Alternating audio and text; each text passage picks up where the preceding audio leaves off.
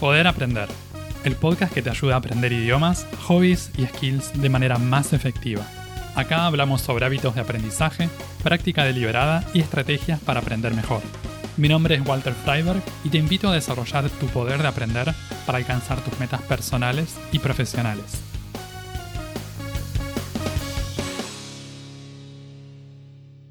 ¿Qué es el aprendizaje autodidacta? ¿Cuáles son las ventajas y las limitaciones de aprender cosas por nuestra cuenta? ¿Cómo hacer para aprender solos y de manera efectiva? En el episodio de hoy vamos a hablar sobre estas y otras cosas relacionadas al aprendizaje autodidacta. El aprendizaje autodidacta es una forma de adquirir conocimiento, algún tipo de habilidad o de saber, ya sea práctico o teórico de distintos tipos, por iniciativa propia. Cuando aprendemos algo de manera autodidacta o por nuestra cuenta, nos encargamos de conseguir los materiales, los recursos y tomamos una responsabilidad total sobre todo el proceso de aprendizaje. En todo proceso de aprendizaje vamos a tener motivaciones intrínsecas y motivaciones extrínsecas. Una motivación intrínseca es la que viene de adentro nuestro, es la que generamos internamente. La motivación extrínseca, en cambio, es la que viene afuera, por ejemplo, la figura de un profesor o de alguien o algo que actúa como un motivador, en este caso para el aprendizaje. En el aprendizaje autodidacta, la motivación intrínseca va a ser aún más importante porque va a haber poco, a veces prácticamente nada de motivación extrínseca. Todo el proceso va a depender de nosotros. Por eso, importante descubrir o conectar con las motivaciones que tenemos para aprender eso, tenerlas siempre presentes. Una vez que las tenemos identificadas, también recordarlas y mantenerlas en mente, porque es lo que nos va a permitir ir atravesando las distintas etapas de, aprendizaje hasta alcanzar el objetivo o los objetivos que nos hayamos propuesto con la habilidad en particular que queremos aprender de manera autodidacta. Una persona que aprende algo de forma autodidacta va a usar distintos recursos de aprendizaje. Por ejemplo, libros, cursos online, videos y otro tipo de materiales. Y no necesariamente tiene que ser un solo tipo de recurso. La combinación de recursos, de hecho, puede enriquecer muchísimo una experiencia de aprendizaje. El usar libros, ver videos o escuchar audiolibros. Tenemos una variedad de contenido que también estamos usando con distintos sentidos, en el sentido de los sentidos sensoriales, ¿no? La vista, el oído, estamos usando la lectura, estamos mirando la parte visual o la parte intelectual del lenguaje. Entonces eso nos da la oportunidad de aprender o de practicar algo de una manera más integral. Quizás tenemos algún tipo de preferencia por alguna de estas vías y sabemos por experiencias anteriores que nos funciona mejor escuchar y mirar videos en vez de leer libros. Pero si todavía no, conoces esto o si tenés ganas de probar y te gusta la idea de la variedad, está genial esto de estar abierto a usar distintos tipos de, materiales y de recursos. No limitarnos a solamente eh, puedo aprender esto con un libro o solamente puedo aprender esto con un curso online y no existe ninguna otra manera. Estar abiertos a distintos tipos de materiales porque nunca se sabe Quizás también lo que nos ayudó a llegar hasta cierto nivel tal vez no nos, no nos sirve para seguir avanzando más allá de eso. Entonces en distintas etapas del aprendizaje quizás podemos traer o utilizar diferentes recursos. Un elemento muy importante en el aprendizaje autodidacta va a ser la autodisciplina y la gestión del tiempo. Cómo manejamos el tiempo para aprender y para practicar eso que queremos mejorar, en lo que queremos mejorar, esa habilidad que queremos desarrollar. La disciplina, en este caso, es algo que se puede desarrollar también. Entonces, si nos vemos como personas que tienen poca autodisciplina o que no se organizan bien con el tiempo, podemos poner en cuestión esta creencia, porque la verdad es que la autodisciplina es algo que se puede desarrollar y podemos crecer en eso. Podemos tomarlo como una habilidad y como algo, como un objetivo también en lo que podemos mejorar, lo mismo que la gestión del tiempo. En el aprendizaje autodidacta va a ser muy importante porque no vamos a tener una persona que nos diga o no vamos a tener un encuentro fijo, como puede ser, por ejemplo, cuando tenemos una clase, como participamos en un curso. Entonces nosotros vamos a tener que tomar esa responsabilidad y comprometernos con nosotros mismos. Y de ahí viene un poco lo de la autodisciplina. Una de las cosas que me parece más interesantes en el aprendizaje autodidacta que vamos a desarrollar más adelante en el episodio es que es un tipo de aprendizaje muy flexible y que se puede personalizar de acuerdo a lo que nosotros queramos hacer, de acuerdo a los objetivos que tengamos, de acuerdo al ritmo de aprendizaje a diferencia de lo que puede ser un curso organizado o de situaciones de aprendizaje grupales en las que hay que buscar algún tipo de estándar o de, en las que es necesario nivelar. En el aprendizaje autodidacta, en cambio, podemos tomar un ritmo rápido o podemos tomarnos el tiempo que necesitamos más lento. Puede ser similar en ese sentido a una clase individual, cuando tomamos una clase individual de algo. En este caso, nosotros vamos a gestionar esa personalización y vamos a tener que utilizar algún tipo de criterio para ver si estamos yendo muy rápido, si estamos yendo muy lento y ver cómo lo vamos regulando. Para las personas que les gusta planificar, el aprender de manera autodidacta es una buena oportunidad para pensar a futuro y crear un tipo, algún tipo de estrategia. Si tenemos una meta en mente, sabemos que queremos llegar a cierto lugar, podemos crear un plan y podemos ir dividiéndolo de acuerdo a lo que a nosotros nos guste, a lo que a nosotros nos sirva. Si no tenemos experiencia con eso, podemos ver, podemos aprender de los planes y de las estrategias usadas por otros aprendedores y aprendedoras.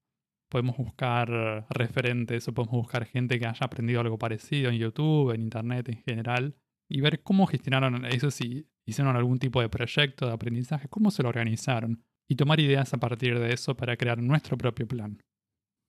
El aprendizaje autodidacta, además de requerir ciertas habilidades blandas como la proactividad, la autodisciplina, la autogestión, la gestión del tiempo en general, puede ser una oportunidad para seguir desarrollando estas habilidades blandas que necesitamos en un primer momento como para poder arrancar.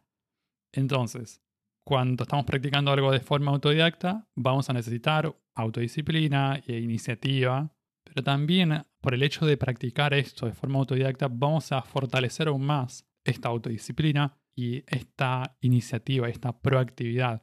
Y eso nos puede servir en otras áreas de la vida. Cuando nos proponemos un plan o nos proponemos una serie de actividades un cierto tipo de práctica y cumplimos con eso, eso desarrolla confianza en lo que podemos hacer por el hecho de decimos que vamos a hacer algo y después lo hacemos lo cumplimos. Cuando aprendamos algo de forma autodidacta, también vamos a necesitar autoevaluarnos. No va a haber otra persona que nos vaya diciendo cómo vamos, a menos que tomemos un examen o, pidamos la ayuda, algún tipo de ayuda externa. Típicamente vamos a ser nosotros quienes nos vamos a autoevaluar. Y esta va a ser una gran herramienta de aprendizaje y de mejora continua, porque si no sabemos dónde estamos parados, no tenemos forma de averiguar si eso que estamos practicando, la manera, lo que estamos haciendo en este momento, nos está ayudando a seguir creciendo o si nos está manteniendo en una meseta o incluso si nos está perjudicando, nos está llevando hacia atrás, nos está alejando de nuestros objetivos. Por eso a lo largo de todo este proceso autodidacta, de aprendizaje autodidacta, vamos a tener que ir poniendo en práctica y desarrollando nuestros poderes de autoevaluación. Vamos a ver un poco cómo se juega esto del aprendizaje autodidacta con los idiomas. Después, más adelante, les voy a contar algo sobre el aprendizaje autodidacta y los hobbies. Empecemos por la aplicación del aprendizaje autodidacta al aprendizaje de idiomas. Una forma típica de aplicar esta manera de aprender cuando uno aprende un idioma es usar aplicaciones o sitios web o recursos online para aprender idiomas por nuestra cuenta. Es una forma de aprendizaje autoadministrada y las que funcionan mejor en mi experiencia, son las que nos dan algún tipo de feedback inmediato. Por ejemplo, aplicaciones como Duolingo, aplicaciones de memorización de vocabulario como Anki, algún tipo de curso online en el que vamos aprendiendo cosas o vamos viendo algún tipo de contenido y tenemos algún ejercicio, por ejemplo. Podemos ver si lo hicimos bien, si lo hicimos mal. Tenemos algún tipo de feedback. Cuando aprendemos idiomas de forma autodidacta también va a ser importante la inmersión lingüística esta inmersión puede ser en la vida real, si estamos en una ciudad en la que se habla el idioma que estamos aprendiendo. Si estamos, por ejemplo, estamos aprendiendo inglés, si estamos en Inglaterra, o estamos en Australia, o estamos en Estados Unidos, vamos a tener ahí la oportunidad de aprovechar esto. Pero si no estamos en el lugar en el que se habla el idioma, podemos usar una inmersión digital. Entonces vamos a buscar contenido, ya sea videos, audio, para crear una buena atmósfera, para estar rodeados del idioma, incluso sin, sin estar en el país en el que se lo habla. Esto es posible. Muchos autodidactas que aprenden idiomas también aprovechan los intercambios. Cuando hacemos un intercambio de idioma, por ejemplo, yo me conecto con una persona de Estados Unidos que quiere aprender español y yo le ayudo con el español y ella me ayuda con el inglés. Cuando tenemos ese intercambio, esto es totalmente diferente a una clase de idiomas, es un intercambio, un vínculo más informal y esta persona no tiene el rol de profesor. El aprendizaje y la mejora se da en un contexto amigable, informal y de conversación. Vale también como herramienta de aprendizaje autodidacta, en mi opinión. Si nos interesa desarrollar especialmente la parte de conversación y habilidades de comunicación y no queremos meternos con gramática y ejercicios, también tenemos la posibilidad de enfocarnos más en eso. Podemos ir a algún tipo de programa, por ejemplo, en el que la parte auditiva tenga un lugar importante, en el que nos enfoquemos en la comprensión, que va a ser clave para poder comunicarnos y buscar oportunidades para practicar esa habilidad que queremos desarrollar a través de grabaciones y recibiendo feedback que puede ser de un intercambio de idioma o de algún sistema, por ejemplo, de inteligencia artificial o cosas por el estilo. En el aprendizaje autodidacta también podemos usar una amplia variedad de contenido, como veíamos antes, libros, cursos online, videos y en este caso va a ser útil usar series, películas y música en el idioma que aprendemos. En el episodio número 16, el anterior a este, profundizamos un poco más sobre el aprendizaje y la práctica de idiomas con Netflix y YouTube. Si no lo escucharon, vayan a escucharlo, se los recomiendo. Así que tenemos toda esta variedad de recursos que podemos usar. ¿Y cómo es cuando queremos aprender algún hobby que no es un idioma de manera autodidacta? ¿Hay alguna diferencia? ¿Tenemos que usar otro tipo de materiales? Típicamente hoy en día vamos a buscar materiales online, recursos digitales. Supongamos que queremos aprender cocina o jardinería o fotografía Mucha gente le gustan los cursos online. A veces está bueno esto de, poder ver y tener una guía más concreta de, cómo se ve esa habilidad o eso que queremos hacer versus un libro o un ebook o incluso videos separados. Hay una diferencia también entre el hecho de tener un curso online todo organizado con un orden y un programa ya establecido y ver videos sueltos. A veces tenemos playlists, por ejemplo en YouTube, que están organizadas o tienen algún tipo de selección o algún tipo de criterio de dificultad o de orden, primero esto, después esto, después esto otro. Pero cuando buscamos un curso online, una persona autodidacta, la ventaja que tiene ahí con eso es que ya tiene como un programa diseñado, pre-armado. Cuando aprendamos un hobby de forma autodidacta, va a ser importante tener paciencia, armarnos de paciencia, ser persistentes también, porque Tal vez tenemos un buen recurso, encontramos un, curso online, algún tipo de material que nos encanta y que es relevante para eso que queremos aprender, pero después hay que usarlo. Entonces, también tenemos que tener ahí una perspectiva de hacia dónde vamos, cuánto tiempo nos puede llevar desarrollarnos en esto. En general no vamos a aprender algo de un día para otro. Tampoco quiere decir que nos tengan que llevar décadas, pero encontrar un punto intermedio de acuerdo a, a las características de esa habilidad el alcance que tiene el curso en particular que estamos haciendo, el contenido que estamos utilizando y tomarlo con paciencia, practicar de forma constante, un poco todos los días y de esa manera ir avanzando poco a poco.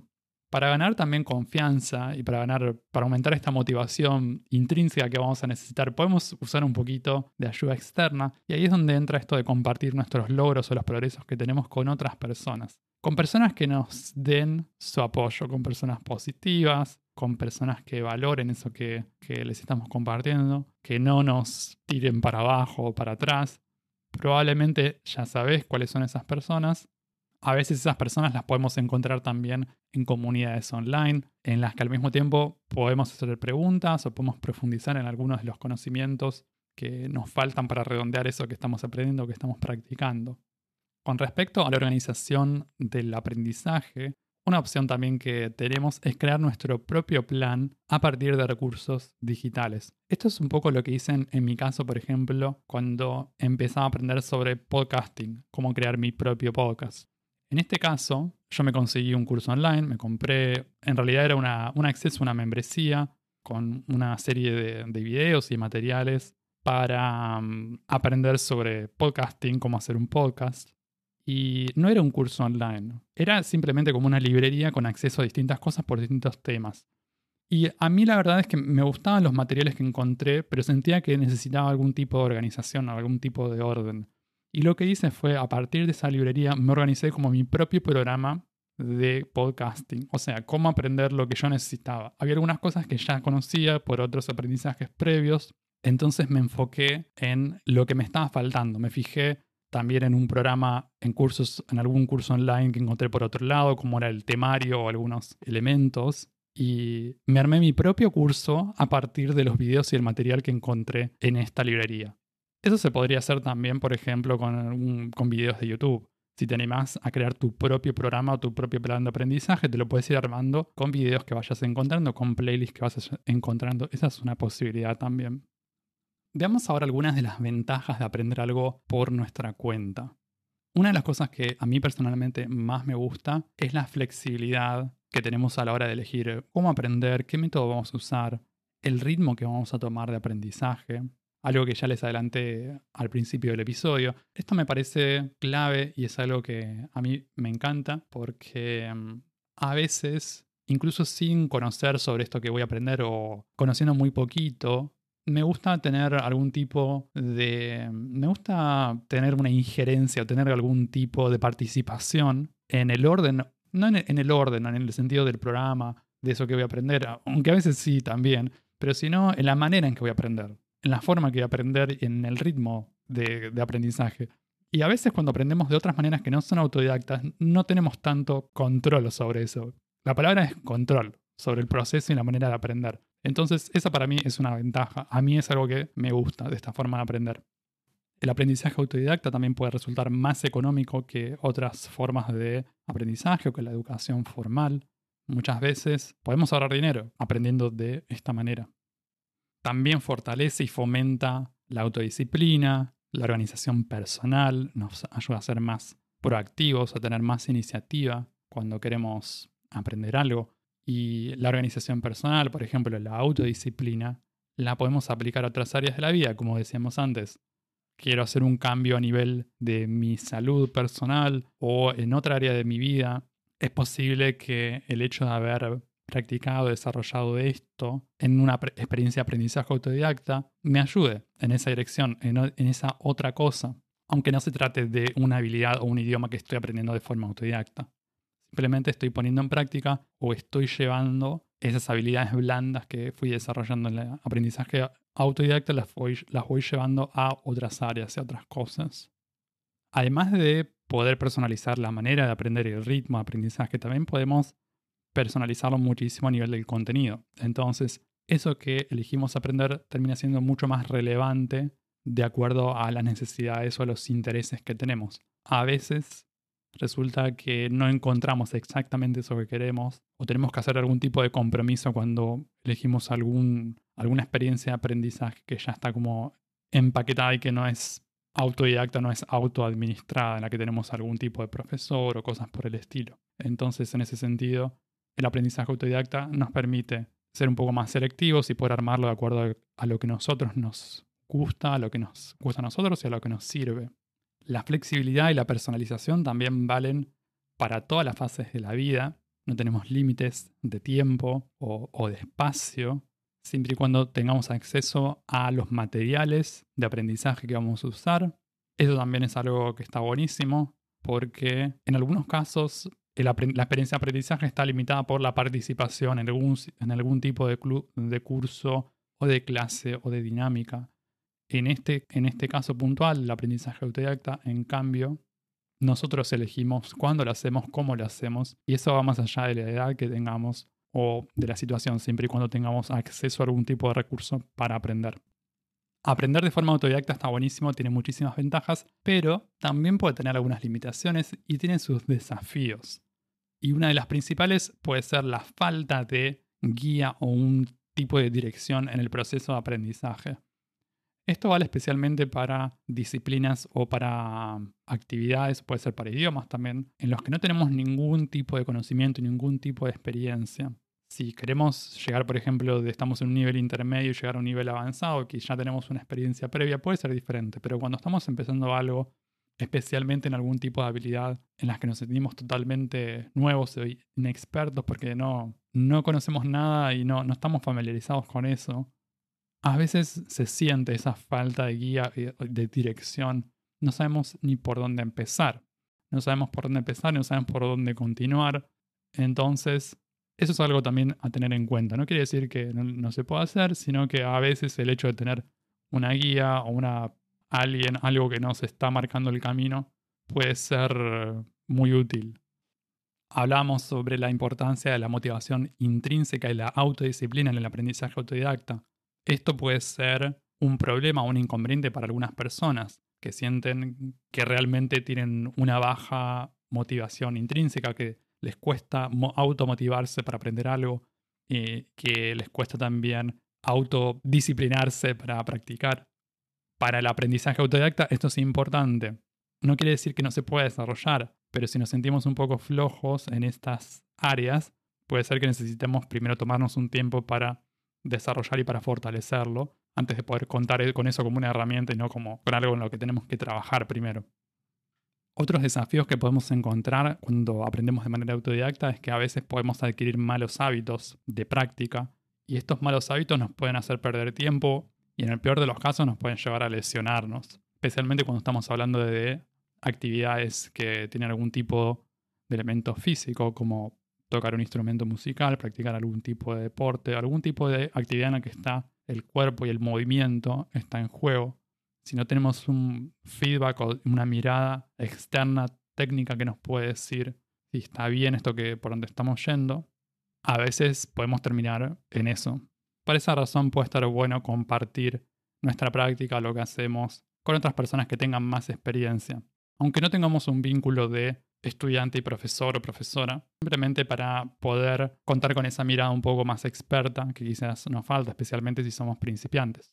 El aprendizaje autodidacta también puede ser un poco solitario a veces y desafiante, en el sentido de que mm, las personas autodidactas a veces tienden a ser también un poco o bastante autosuficientes y rehuyen este tipo de contacto con otras personas que están aprendiendo eso mismo que aprenden ellos.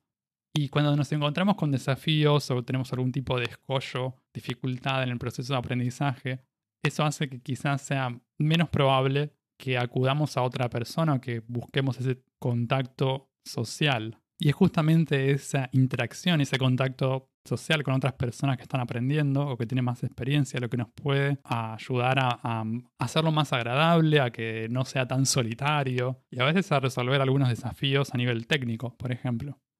Algunas de las habilidades que queremos aprender de manera autodidacta requieren algún tipo de supervisión o de práctica supervisada o a veces de interacción también con otra persona que tenga un mayor conocimiento, una mayor experiencia. Ahí también podemos ver una limitación si queremos aprender de forma totalmente autodidacta sin acudir a otra persona que, que nos esté ayudando, que nos esté acompañando en el proceso de esta práctica. Así que tenemos las ventajas, tenemos las limitaciones y desafíos, pero bueno, es algo que vamos a encontrar en todas las actividades. Entonces, si queremos poner en práctica esto y desarrollar nuestro aprendizaje autodidacta, ¿qué tenemos que hacer? Algo muy importante va a ser establecer rutinas de práctica y metas.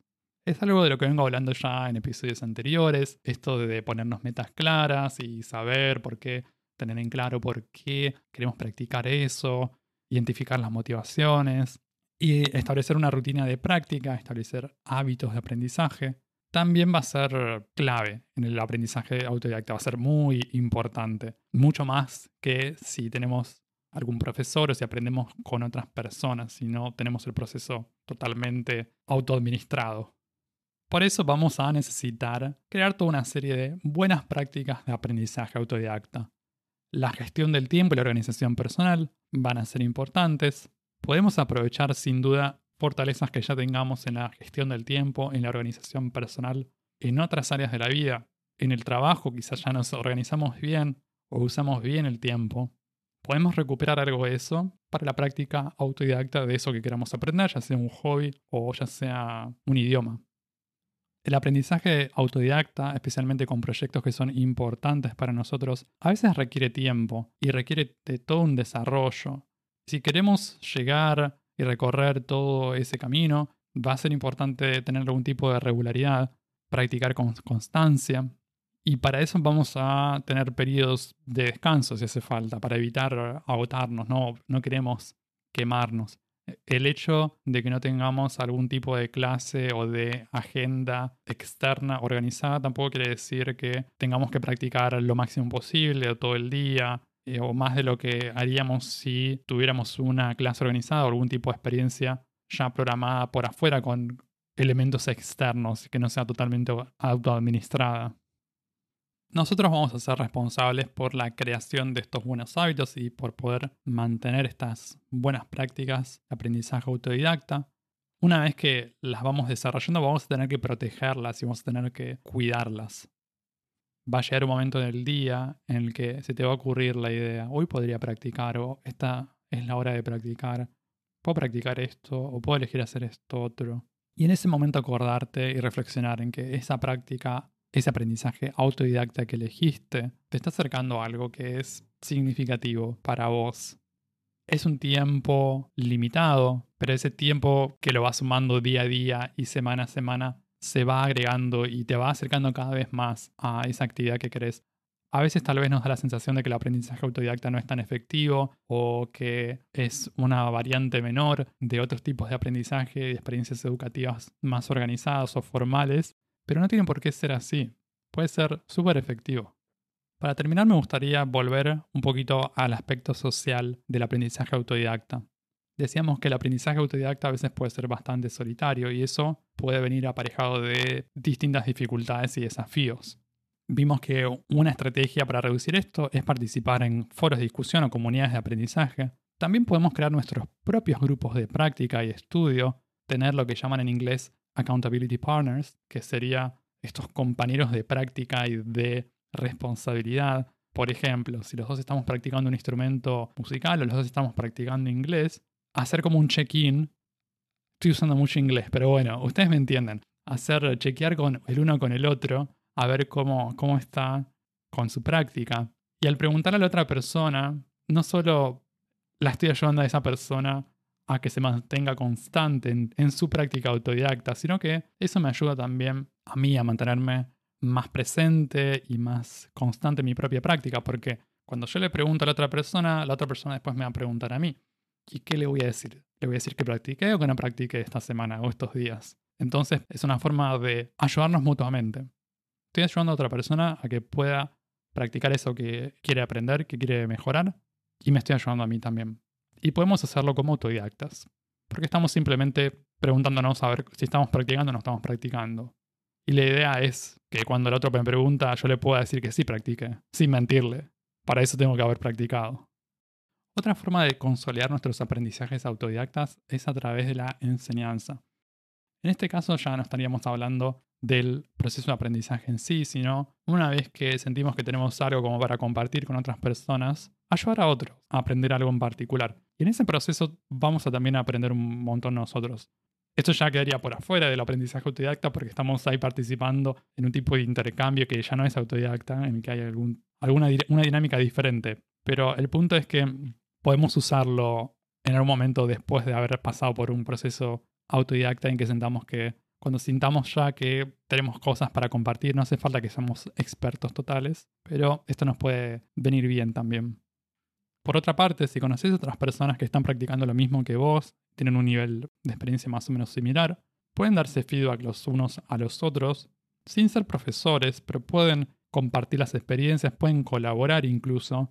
Eso puede mm, energizar mucho la experiencia de aprendizaje y agrega ese elemento y esa dimensión social que tal vez puede estar uh, un poco, que a veces echamos de menos en el aprendizaje 100% autodidacta. En resumen, aprender algo por nuestra cuenta nos puede llenar de satisfacciones. Muchas veces termina siendo más interesante y divertido que aprender con algún tipo de guía o algún tipo de dirección externa. Y la verdad es que cuando aprendemos de manera autodidacta tenemos el máximo de libertad y el máximo de flexibilidad. A veces esto presenta sus desafíos, a veces esto de aprender por nuestra cuenta nos presenta un gran desafío, pero creo que vale realmente la pena explorar esto de aprender cosas por nuestra cuenta para ver cómo nos resulta a nosotros. Y así concluimos este episodio. Puedes escuchar Poder Aprender en las principales plataformas de podcast y en YouTube. También te invito a suscribirte al newsletter semanal en poderaprender.com para enterarte de los nuevos episodios del podcast y otras novedades para aprender mejor. En redes sociales puedes buscar este podcast como Poder Aprender. Encontrá todos los links en la descripción de cada episodio. Eso es todo por ahora. Nos vemos en un próximo episodio. Sigan aprendiendo y acuérdense de practicar bien.